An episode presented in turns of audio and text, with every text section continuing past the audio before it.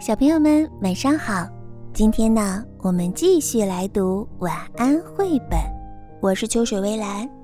今天我们要读的故事的名字叫做《德奥夫爷爷的森林小屋》，作者日本青山邦彦。在一片森林里，住着一位脾气很坏、手艺却很棒的小矮人，他叫做。德奥夫爷爷，好，完成了。这个又狭窄又阴暗的洞穴可是够我住了。我要在一个有着眺望台的新房子里生活，从这里看风景，哈哈，一定是很开心吧。说干就干，德奥夫爷爷开始建造他的森林小屋了。可是这些木材好重呀！哎呀，这样下去啊，我的森林小屋永远也建不成啊！这个时候，大熊来了。爷爷，怎么了？德奥夫爷爷把他要建造森林小屋的事情告诉了大熊。哎呦，听起来好有趣啊！这样好了，我来帮助你。可是您要建一个房间给我呀。如果没有大熊的帮助，森林小屋。可见不成，德奥夫爷爷没有别的办法，只好请大熊来帮忙了。小屋的骨架渐渐成型的时候，大熊望着爷爷说：“那么高的地方，我爬不上去啊！”哎呀呀，这可难办了。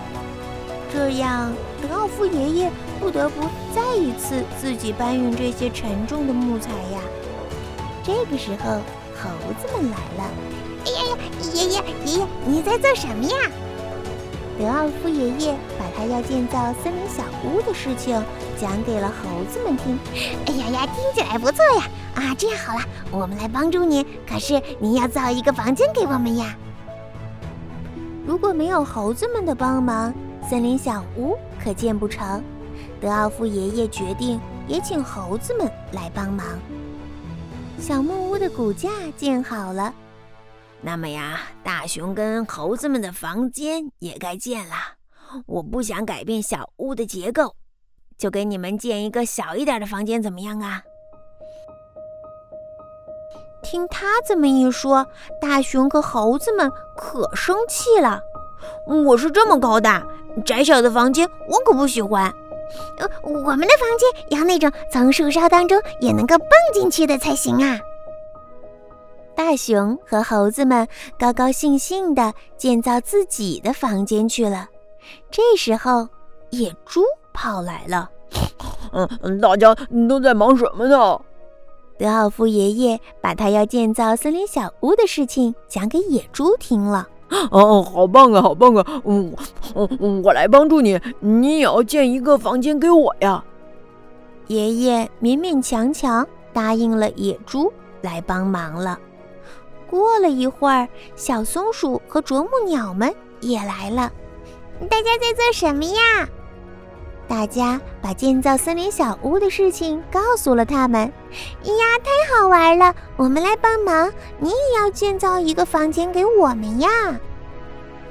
小松鼠和啄木鸟，他们还没等德奥夫爷爷答应，就迫不及待地开始动手干了。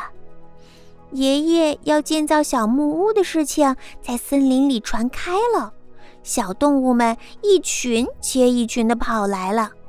不行啦，不行啦！房间不能再增加啦！德奥夫爷爷要把大家都赶走。突然，咵！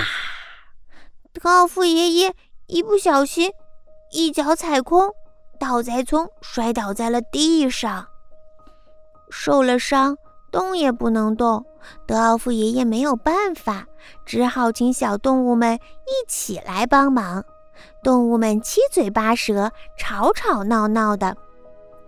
嗯，我们的房子要多一些窗户。俺们想要挖洞，可不要铺地板呢。嗯，给我们的房间增加一个跳台吧。房间越加越多，小屋的二层本来是德奥夫爷爷的房间，现在也没有办法建了。结果，爷爷梦想中的眺望台只好改建成了他自己的房间。就这样，森林小屋建成了，大家好开心，好开心啊！可是，德奥夫爷爷却不开心了。唉。本来是想给自己盖座新房子的嘛，唉，本来是想盖一座有高高的眺望台的房子嘛，可是，唉，新盖的森林小屋里，和小动物们在一起生活开始了。大家都很关心受了伤的德奥夫爷爷，可是德奥夫爷爷的脸。仍然是阴沉沉的。尽管如此，看上去大家还是很开心的。唉，这样的家呀，也不错嘛。德奥夫爷爷悄悄地嘟囔着。德奥夫爷爷的伤完全好了，然而爷爷还是躲在房间里不出去。到到底是怎么了？动物们很担心，悄悄地往房子里面看。原来，德奥夫爷爷在拼命地画图纸。爷爷，您到底是喜不喜欢这个新家呀？